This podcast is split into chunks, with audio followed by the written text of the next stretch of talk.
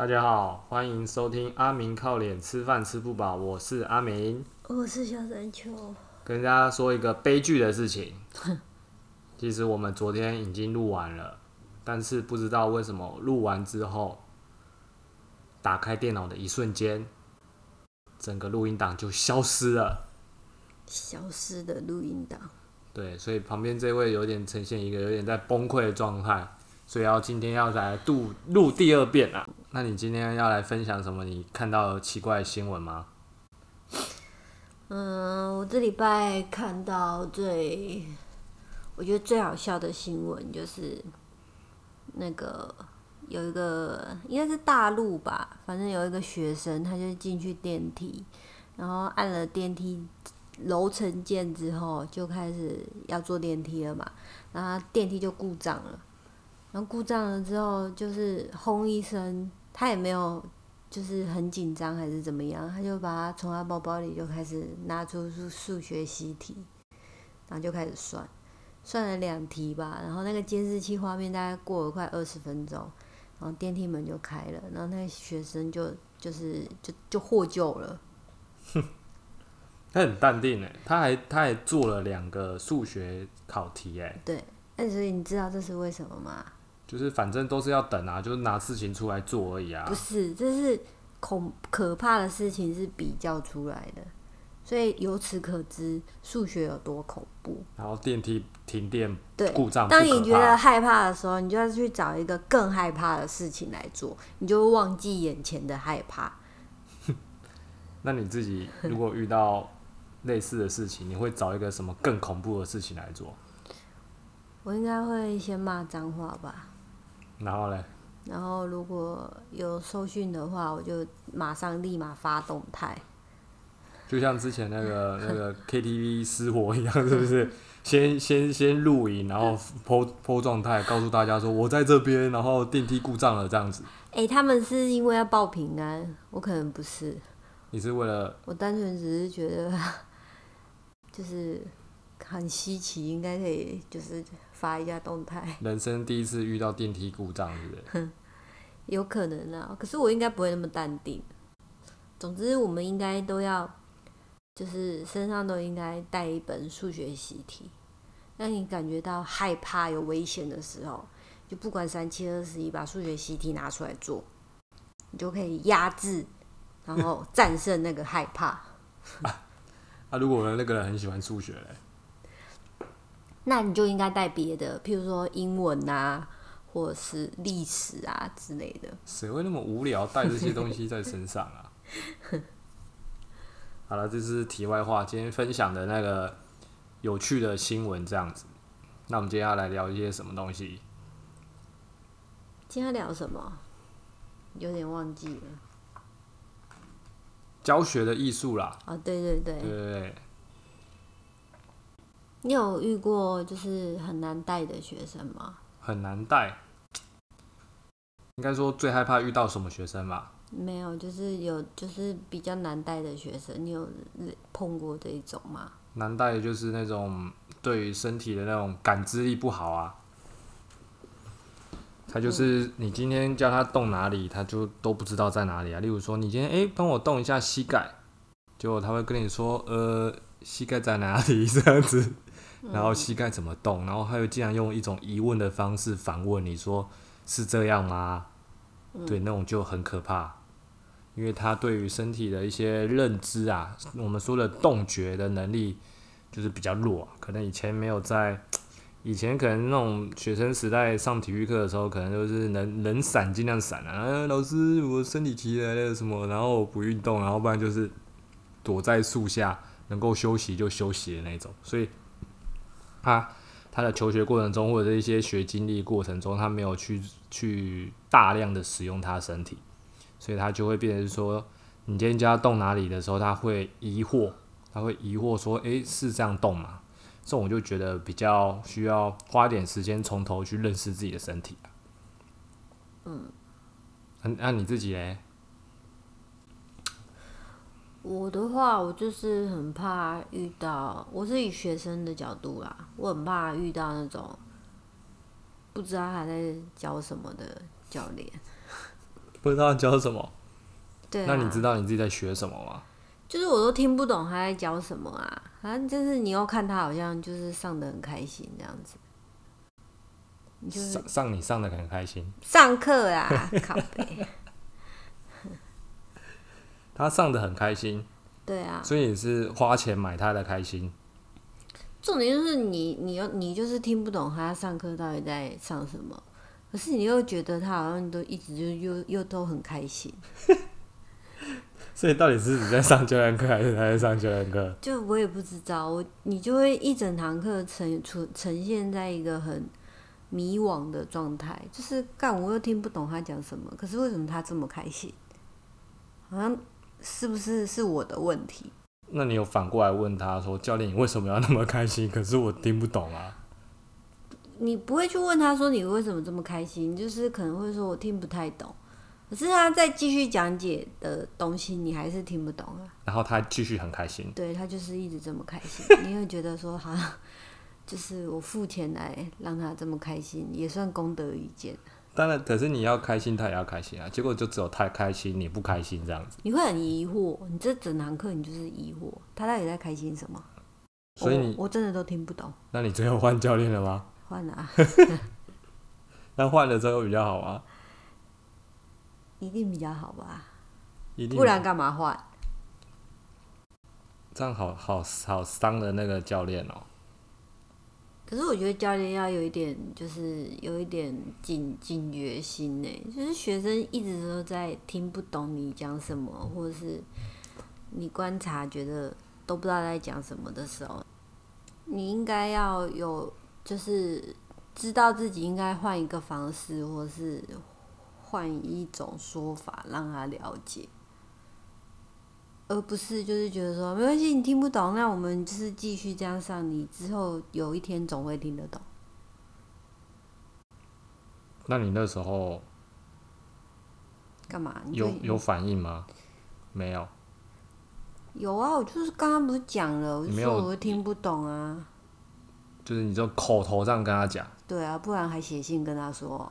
哎、欸，这这个蛮好笑的。我自己是觉得，我会观察学生啊，就是观察学生的一些表情。我觉得表情蛮蛮值得注意的，就是不用害怕说一定不用害怕去看那个学生的表情或眼睛什么的。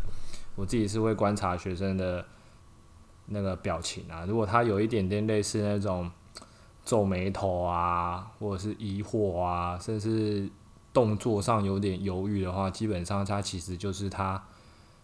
不知不清楚要怎么做这些动作，所以你这时候其实就在用更白话白话的方式跟他去解释。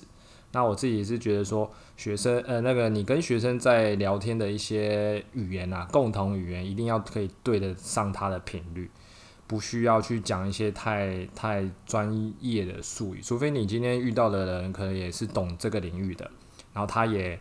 主动跟你聊，说他主动的用一些专业名词跟你聊天的话，那我自然而然我就会觉得你可以自己切换，说你今天可能要用专业的名词跟他解释。而如果今天一般客户，应该说百分之八十到九十的客户，应该都不需要用你，你不需要用专业的术语跟专业的名词去跟他解释说这个东西在练什么练什么，或者是要特定的去解释某些肌群，说这个叫。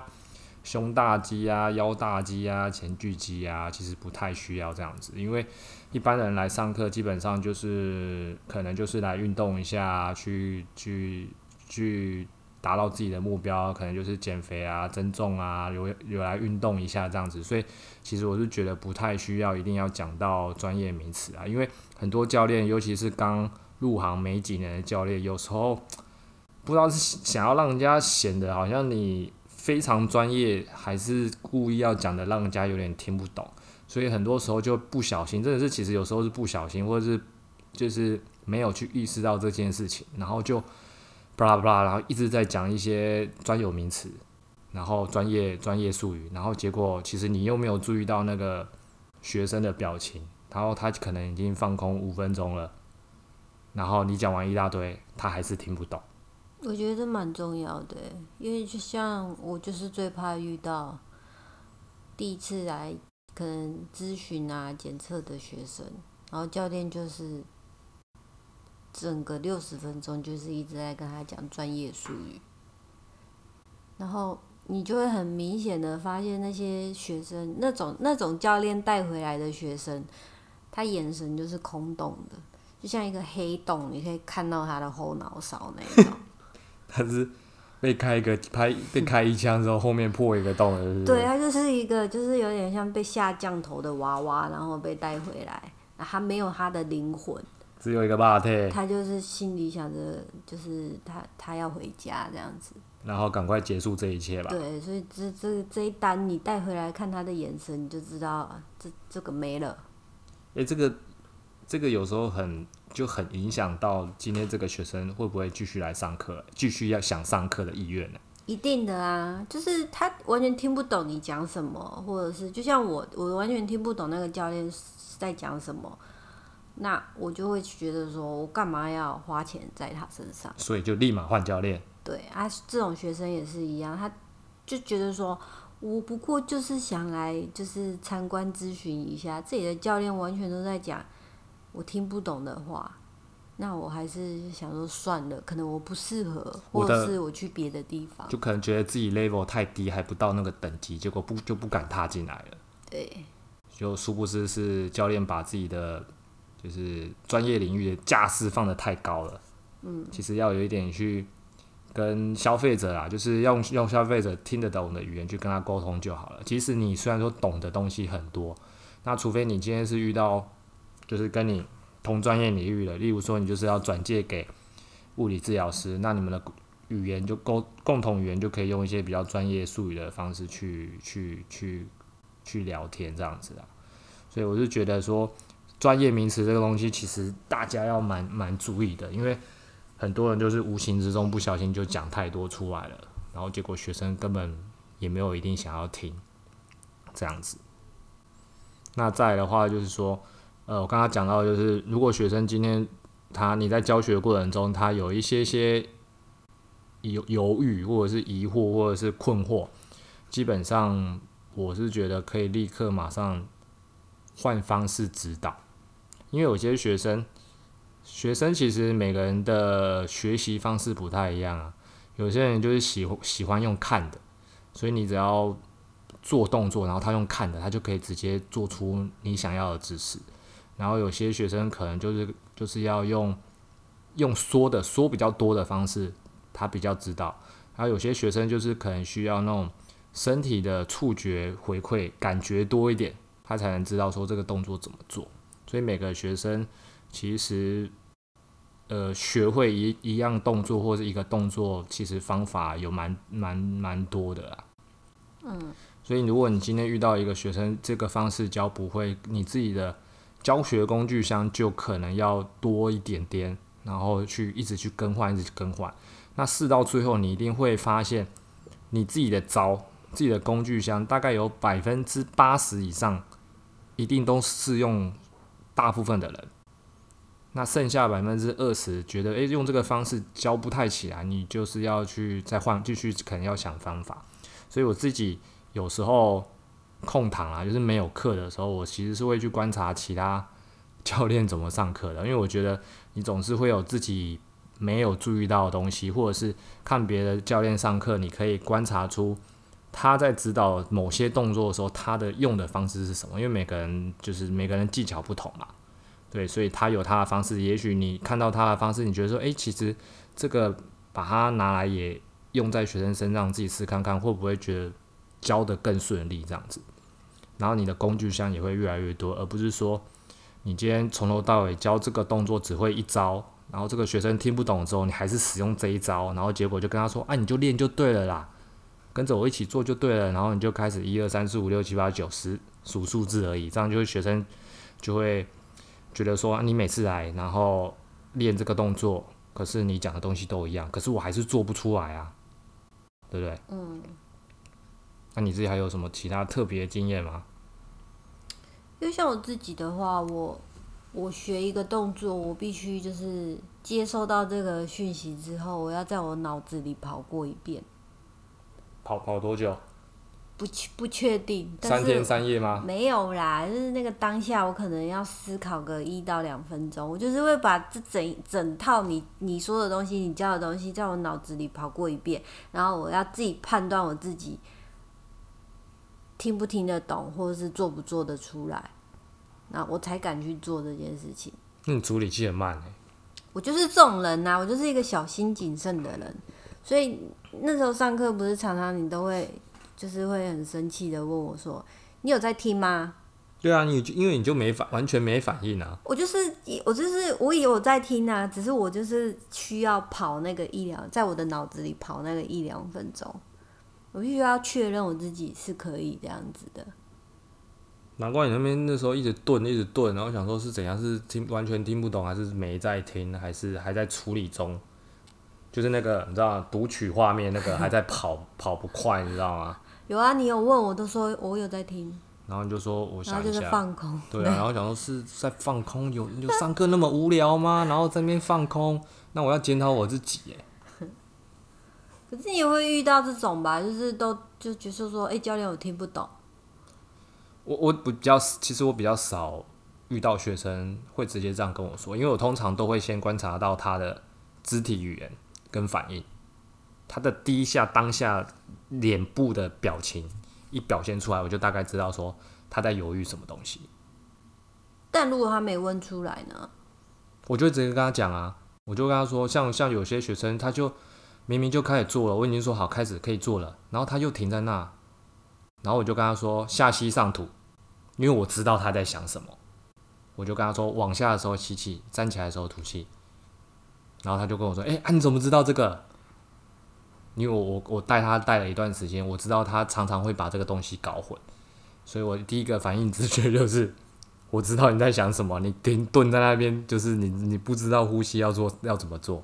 可是如果是刚认识的学生呢，刚认识的学生这样，你说他没有表现出来，或者是他不知道他到底听得懂听不懂，那那但他也没有问，那那没关系啊，那就是直接执行操作啊，从执行操作上去看动作的细节啊，或者是他你问他他他操作过完之后，你就跟他说，那你做起来有觉得哪里奇怪了吗？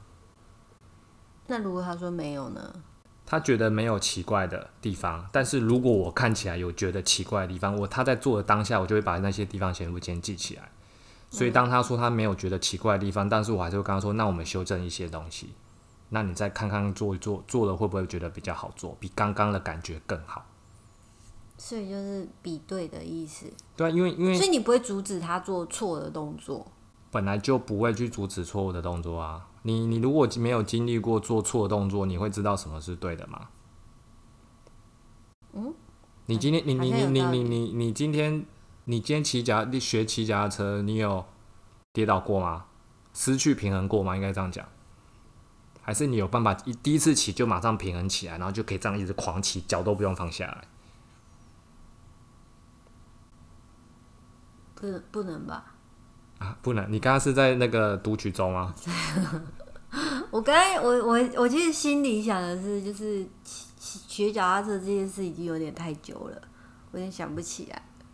游泳好不好？嗯，游泳比较近吧。嗯，你一定是换气，学换气，自由是最难的，就是那个手脚配合搭在一起，还要同时转头换气嘛。嗯，你绝对不会是第一次就成功啊！你一定你讲讲好笑一点，你就一直一定吃水，一直吃水，一直吃水，吃到最后你才抓得到那个转头的那个瞬间，手的是什么姿势，然后头要怎么转。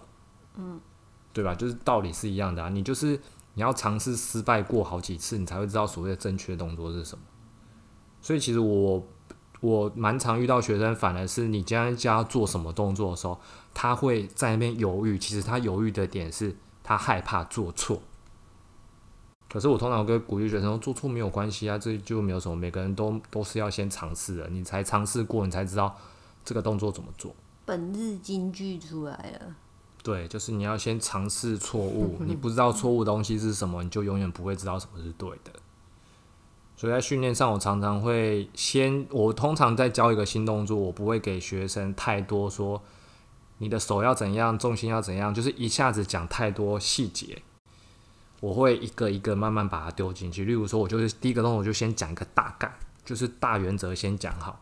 但这个大原则可能就只有三个重点，然后做让他做了几次，然后再慢慢加入一些重点，然后再就是在过程中一直让他尝试错误。例如说，感让他感觉到那种重心不好、快跌倒感觉，嗯，然后再来去比较重心好的时候会是什么感觉。那他自己在后面，在自己在做或者在自己在练的当下，他就知道说，哦，原来错误的时候身体会长什么样子，身体会有什么感觉。做对的动作的时候，身体又会是什么感觉？这个就蛮重要的。你不会，你不会一颗学生不会那么厉害到。你今天讲一个动作，他马上把所有细节做到完全到位，不，目前没看过这种学生。可是会有那种啊，就是他帮你摆到一个正确的位置，然后叫你做。你说我教练吗？对啊，就是会看过有些教练，就是教一个新动作的时候，就是先帮学生摆在那个位置，然后就跟他说：“对，就是这个位置。”然后你开始动。这也是一种方式。嗯，就是他他可是这不就是变一开始就是叫他做正确动作，那他怎么知道错误动作是什么？因为我们在训练的时候一定会让身体有所谓的移动啊。那你在移动的过程中，你一定不可能第一次就做到位啊。虽然说他我今天帮你摆在一个对的位置，但是你的身体只认知在那个对的位置上，但你没有办法在移动的过程中也产生正确的感觉。嗯，对，所以就是就像就像是你今天骨盆的问题好了，最多人的问题就是骨盆前倾。那你今天叫他一直摆在，你一直教他所谓的骨盆中立位好了，可是你今天没有教他怎么骨盆前倾跟怎么骨盆后倾，你每次来只只有跟他说这个叫中立位，他还是不知道从什么，他还是不知道从中立位去移动到骨盆前倾，或者是从中立位移动到骨盆后倾。或者是反过来，从骨盆前倾做到骨盆后倾，或从骨盆后倾做到骨盆前倾。因为这个这个我们在活动的时候，身体是一个动态的过程，不是一个僵硬卡在那个位置。所以他今天就算只会中中立位骨盆中立位放在那边，他其实身体还是有问题的。嗯，对啊，就像你你你学开车。你今天觉得开直线方向盘就一定是摆在正中间，完全连撇一撇都不用撇吗？有开过车的人，你就就知道那个地面的高低差，你就算把方向盘摆在正中间不动，你绝对不是开直线的。你会一直微调、微调、微调，让你的视线，让你的车子，然后停在两个马路那个两条线的边线的正中间。嗯，概念是这样。然后方向盘就是会一直在动，一直在那动，一直在那动。对吧？因为我小时候看我爸开车，我想说奇怪，这明明就是直线啊，为什么我爸的那个方向盘一直在那边动一下、动一下、动一下？等我开车的时候，我才知道这东西。因为你不 不这样的话，你车子会慢慢直接偏掉。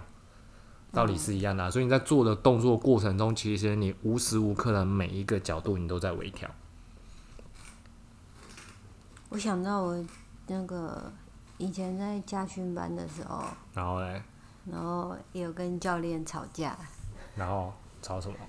就是我的教练，就是那个时候我去上上家训班，上了好几次，他每次都是就是报道叫我去签名，然后签完，然后十五分钟在我旁边，然后就是十五分钟过后，他就会去旁边那个树下泡茶聊天，然后他就叫我自己开，因为他一开始有问过我说我有没有开过车，我就说有。然后他我不知道是不是因为这个原因，反正他就是每次都去泡茶。后来有一天，我就是就是啊开车从那个坡道下来的时候，然后我就不小心就开到花圃上面，然后他臭骂一顿。对，他就冲过来，又很生气说：“啊，你怎么开到花圃上面了？我有教你这样开吗？”然后我就俩拱，我就对着那个，因为他在我车窗旁边，然后我就对着那个车窗就开始骂他，我就说：“对你没有教。”你我上课你都不用跑去旁边泡茶，我付钱请你来泡茶的。所以他立马坐进来，这样吗？他就说啊，你你要我坐在旁边也是可以啊。然后我就很生气，我说这个还要我讲？我付钱给你来泡茶的这样。然后他之后上课都坐在我旁边，坐好坐满，干他就欠骂。他可能是太信任你，之前都会做了，都会开了啦。你不是有跟你有跟他说你会开吗？我跟他说我会开，我有开过，我没有说我会开，我就说他问我有没有开过，我说我有开过啊。那你这个也其实算是尝试错误啊，尝试就是开到花圃上就知道以后不能这样开了啦。很谢，很丢脸，下感。你是那个油门没吹好，还是那个因为下来的时候方向盘没弄好？应该是方向盘，就是我下来的时候有点就是因为要它从下坡，它要打一个大弯，打一圈这样子，然后我可能打太多了，然后我就直接上到花圃上面去。这这个就是这个就是尝试错误啊，因为因为就有就像学开车的人就知道，我以前学开车也是啊，我就问教练说，以前教刚开始学的时候，前面一两堂课就很自私啊，教练说哦，方向盘打半圈，打一圈，打一圈半，就是这样子而已啊，然后看着那个标记线怎样转半圈，转一圈，转一圈半，可是实际在路上开又不一样啊，它会因为你的那个道路的弯曲程度啊，你目前的车速啊。会决定于你今天要那个方向盘到底要转多少啊？我就问我教练说：“啊，我怎么知道我方向盘要转多少？”我教练也完全讲不出来。他说：“你到时候在路上开就知道了。你真的就是多开几次你就知道。第一次转不，第一次转不够，你会转到快开到对向车道。诶，啊，你转太多，以后贴太贴外车道，你会被旁边的那个机车叭叭叭说你干嘛贴那个旁边这样子？那你开久了，你就会自然。”行驶在那个中间啊，就我刚刚说的嘛，你随时都其实都在微调这个东西啊，所以不需要去就是撞撞到花圃，算已经蛮厉害的了。就是你 已经对于开车已经有点离谱了。不过我觉得反正学学任何事情，学任何动作，其实基本上就是你要先勇于去尝试啊，然后尝试的过程中，你就会发生一些错误，那再从这个错误当中去学习一些经验。然后，这东西可以运用在任何事情上。而在训练动作上，你就会变成说，你一直尝试，一直尝试，你做动作的那个身体的感受度啊、轨迹啊、掌握度啊，你就会越来越好。然后你这个动作就会接近乎接近完完美啦。当然不是不是说每一下都完美，但是就会容那个错误错误性就会越来越低这样子。但是还是需要教练在旁边稍微帮你微调啦。是没错啊，如果教练就是只是在那边跟你说，嗯，就就这样练就好了，我觉得就就。所以教练下的指导语就是很重要，很重要啊。可是我觉得看教练本身的经验跟实力啊。如果他今天工具箱里面拿出来只有一把锤子，他看到你像是个钉子一样，他就一直锤；然后看到别的旁边的学生也像钉子一样，他就一直锤。所以他看的每个人都像钉子，他就一直锤。可是说不定有一个学生，他今天是螺丝螺那个螺丝螺丝哎，怎么办？那不就是要用螺丝起子吗？可是他还是拿钉子继续锤，那就变的是他用错误的方式在教了啊！你在笑什么？有个学生是罗斯，对啊，罗斯啊，他有杰克吗？Rose，就之之类的概念啊，就是形容给大家听，不能教练不能只有一把。工具啊，要有比较多一点的工具，但是我觉得有一部分你的工具的丰富性其实跟经验有关系。反正就是教练也是要多看多学，然后依照学生的情况因材施教啊。嗯，对啊，不能永远都只用同一招打天下。可你打得了八成的人，你还有二十趴的人打不了怎么办？对啊，变成是说，那就是有时候问题就会一直在那边没有办法被解决啊。嗯。怎样？差不多了呢。对啊。对啊。那要总结一下吗？总结一下。嗯。就是我觉得说，教学教学的一些艺术，有些人可能比较倾向于就是很自私的这样教啦。他如果今天他是一个顶尖顶尖领域的顶尖领域的佼佼者，好了，他如果说就是所有人来今天来跟我学东西。我什么都不教，我就只教这个，所以我只用我的教法，然后你就只能这样子被迫这样子，没有没有其他方式，就是这样学。那我觉得这也是一种方式，就是看你当想要当哪一种教练，因为市面上像是有些有些专项的教练在教人的时候，其实他们就是用这种方式，反正我已经够厉害了，或者是够有名了，或者是我成绩相当好，你们今天来找我学东西的时候，我管你三七二十一你是谁，我管你体重怎么样，我管你柔软度怎么样，我管你的那个身高多高，反正你就是学我的东西，我就是要你就是我就要把你变成一个很像我的复制人。所以我教什么你就练什么，我的动作你就是要把它跟我做的一模一样。那我觉得，如果你想要让你自己的教学能力更进步的话，你就要尝试看学生的状况去调整你教的东西的方式。啊，这个方式来源学习就很多，有些人就是靠观察的啊，跨看看其他教练是怎么在教这个动作啊，然后跟你的同事们啊。去互相交流，说，诶，这个动作怎么教会更好？其实网络上也蛮多资讯去告诉你说，教这个动作要可以怎么教，然后再再整合上自己的经验跟自己上过的一些研习课。我想你的工具箱绝对会是越来越多啊，绝对不会永远不会只有一招啦。对啊，然后再来是我觉得蛮重要一点，就是真的要去观察一下学生的一些肢体语言跟表情，这蛮重要，因为他可以很快的去，你就可以得到一些讯息。觉得说这个学生到底发生什么事，对，才不会傻乎乎的你自己讲你自己的，讲的很开心，然后他听都听不懂，然后等一下结束了之后就跟就跟他就会跟你说，教练不好意思，我想换教练了这样子。哼，不会跟他讲好不好？跟跟别人说不好意思，有别人别的教练的时间吗？对，这个我听不太懂这样子，我跟他对不太起来。嗯，对啊，所以这就是今天的分享啊。你要什么补充的吗？没有。好，那我们就今天就录了两遍了，我觉得他累了。我们今天我们录了两次了，因为就是技术上的问题。等下录音档我们要赶快把它存好，对，赶快存好，不然等下又消失，有人又要崩溃了。那我们今天的内容就到这边差不多了。如果你有想要再听其他内容的话，你可以私信我或当面告诉我啦。虽然说我好像就不太讲话，然后很多人看到我好像很害怕。但是你只要跟我讲话，我还是会回你啊。我只是没有那个习惯去跟人家主动打招呼而已。对，所以如果你们要想要听什么题目，就可以来跟我说或留言。那就这样啦，今天就是大家准备洗洗睡喽，拜拜，拜拜。